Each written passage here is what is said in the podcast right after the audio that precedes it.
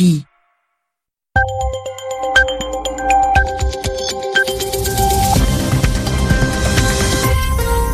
Merci d'écouter Radio France Internationale. Il est 22h à Paris et Barcelone, 20h en temps universel. Nathanaël Vitran. Soyez les bienvenus dans cette édition du journal en français facile. À mes côtés pour le présenter, Édouard Dupénoit. Bonsoir Édouard. Bonsoir Nathanaël et bonsoir à tous. À la une, deux des quatre suspects arrêtés après les attentats de Madrid ont été placés en détention. La garde à vue du troisième est prolongée et le dernier a lui été libéré. Premières auditions aujourd'hui à Madrid et première révélation sur l'ampleur de l'attaque initialement prévue. On y revient dès le début de ce journal. L'armée irakienne progresse à Talafar, l'un des derniers bastions du groupe État islamique en Irak. Le I qui recule aussi à Raqqa en Syrie, mais au prix de nombreuses vies civiles dont sont responsables les avions de la coalition internationale. C'est en tout cas l'accusation de plusieurs ONG, vous l'entendrez. Enfin, les dernières consultations sur la réforme du Code du travail ont commencé en France. Les représentants des chefs d'entreprise ont été reçus les premiers. Le journal. Le journal. En français facile. Les quatre hommes suspectés d'appartenir au groupe terroriste qui a frappé la Catalogne la semaine dernière devant les juges à Madrid. Deux d'entre eux ont été placés en détention, un autre reste en garde à vue. Le quatrième a lui été remis en liberté, on l'a appris il y a quelques minutes. On sait aussi que l'un d'entre eux a commencé à parler. Mohamed Houli Chemial a confirmé aux juges que les djihadistes préparaient bien un attentat à la bombe de grande ampleur. C'est uniquement parce que la préparation des explosifs a échoué que les terroristes ont décidé des attaques de Barcelone et Cambrils. L'attaque à la voiture Belli a fait 15 morts à Barcelone, je vous le rappelle. Les enquêteurs attendent encore les déclarations des trois autres, mais ce premier témoignage est déjà très important. À Madrid, François Musso. Oui, la cellule qui a ensanglanté Barcelone et Cambrils et provoqué le plus grand attentat en Espagne depuis la tuerie à Madrid en 2004, cette cellule avait bel et bien l'intention de provoquer des dommages bien plus considérables. Oui, a confirmé Mohamed Ouli Chemial, il s'agissait de charger trois fourgonnettes de matériel explosif, notamment une centaine de bouteilles de butane, et de les conduire dans des endroits de maximale affluence à Barcelone et à Cambrils. Ouli Chemial sait de quoi il parle, puisqu'il a été blessé à la suite de la destruction de la fabrique d'explosifs dans la localité d'Alcanar, et c'est à l'hôpital qu'il avait été interpellé par les policiers catalans. Il a aussi confirmé que l'imam Abdelbaki Essati était bien le chef de la cellule, un chef qui lui avait péri dans l'explosion de la fabrique d'Alcanar et qui avait donc laissé la dizaine de jeunes djihadistes tout seuls. Finalement, ceux-ci avaient décidé ensuite de poursuivre en partie le plan initial en commettant deux attentats sur les remplaces de Barcelone et dans la station balnéaire de Cambrils. François Musso, Madrid RFI. Les attentats de Barcelone et Cambrils revendiqués l'un et l'autre par le groupe État islamique le groupe djihadiste que combattent en ce moment les forces irakiennes au nord du pays. Plus précisément, elles cherchent à reprendre la ville de Talafar, à 70 km à l'ouest de Mossoul, la deuxième ville d'Irak elle-même libérée début juillet, avec le soutien des chasseurs de la coalition internationale et des milices chiites. L'armée irakienne est entrée dans la ville aujourd'hui.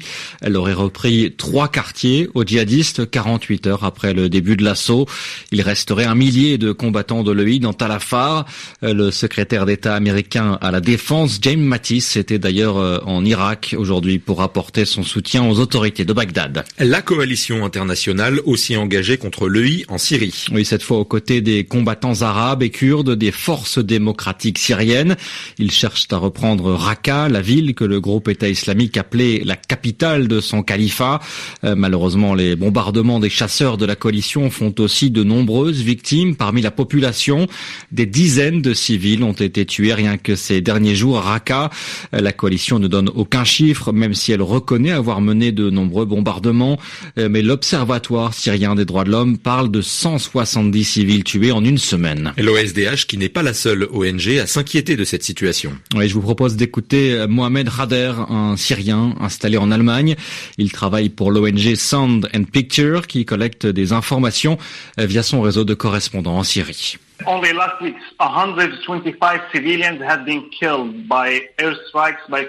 Rien que la semaine dernière, 125 civils ont été tués par des frappes aériennes de la coalition à Raqqa. C'est un chiffre énorme. Depuis le premier jour de l'opération à Raqqa, la coalition a montré qu'elle ne se souciait pas vraiment des civils. Tout ce qu'ils veulent, c'est reprendre la ville.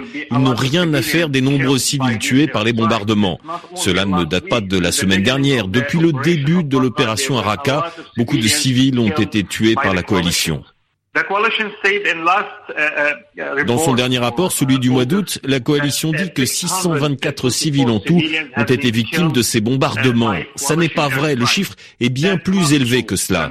En fait, depuis le début de l'opération, la coalition et les forces démocratiques syriennes ont fait plus de victimes civiles que le groupe État islamique. Il était interrogé par Nicolas Falaise. Nicolas Maduro demande l'arrestation de l'ex-procureur général du Venezuela. Le président vénézuélien et Luisa Ortega sont d'anciens alliés, d'anciens alliés, mais aujourd'hui ils s'accusent mutuellement de corruption. Jusqu'à début août, Luisa Ortega occupait les fonctions de procureur général du pays, mais depuis plusieurs mois, elle dénonçait le tournant dictatorial pris par le gouvernement chaviste dans son pays. Vendredi dernier, elle avait carrément pris la fuite, se rendant à Bogota. Le président colombien l'avait aussitôt placée sous sa protection, mais on a appris aujourd'hui qu'elle avait finalement pris la direction du Brésil. En Russie, un célèbre metteur en scène a été arrêté aujourd'hui. Il s'appelle Kirill Serebrennikov, Serebrennikov, pardon. Il est l'un des plus célèbres metteurs en scène de théâtre du pays. Il est accusé par la justice russe de détournement de fonds. Mais pour les acteurs du monde culturel à l'étranger, il est surtout poursuivi car le pouvoir russe n'apprécie pas ses œuvres. À Moscou, Muriel Pomponne. Le directeur artistique du centre Gogol risque jusqu'à 10 ans de prison. Le comité d'enquête l'accuse d'avoir détourné 68 millions de roubles, soit environ 1 million d'euros, des fonds publics destinés à monter un spectacle qui n'aurait jamais vu le jour. Le centre Gogol et le domicile du metteur en scène avaient été perquisitionnés en mai dernier et trois membres de l'administration du théâtre avaient été arrêtés, dont la comptable. D'après les médias, c'est cette femme qui aurait témoigné contre le metteur en scène. Depuis cette perquisition, Serebrennikov a reçu le soutien de personnalités du monde du spectacle. En 2016, son film Le Disciple avait été primé à Cannes. Sa mise en scène des âmes mortes a été saluée à Avignon l'année dernière. Quant à l'œuvre qu'on lui reproche de ne pas avoir montée, Le songe d'une nuit d'été de Shakespeare, elle a été vue par de nombreux spectateurs en Russie et à l'étranger. Les défenseurs du metteur en scène ont apporté au dossier les articles des médias. Mais Serebrennikov déplaît, notamment à l'église orthodoxe, en raison de ce mise en scène avant-gardiste. Et même un représentant du Conseil présidentiel pour les droits de l'homme a jugé ce matin l'arrestation excessive concernant l'un des réalisateurs russes les plus talentueux et connus dans le monde. Muriel Pomponne, Moscou, RFI. François Hollande, l'ancien président français, demande à son successeur d'éviter les sacrifices inutiles sur le plan social. Oui, une intervention remarquée alors que le gouvernement doit annoncer dans dix jours les détails de la réforme du Code du travail.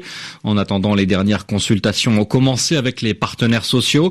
La ministre du Travail doit présenter les premiers éléments aux représentants du patronat et des salariés au cours de la semaine. Premier reçu par Muriel Pénicaud, le MEDEF, la puissante organisation patronale Altine Lazage. Fusion des instances représentatives du personnel, plafonnement des indemnités prud'homales ou place accrue à l'accord d'entreprise. Les grandes lignes de cette réforme sont connues depuis juin. Sur ces trois points, le MEDEF demande un maximum de latitude pour les entreprises et en particulier pour les PME et TPE. L'organisation patronale espère surtout que les accords d'entreprise prendront le dessus sur les accords de branche.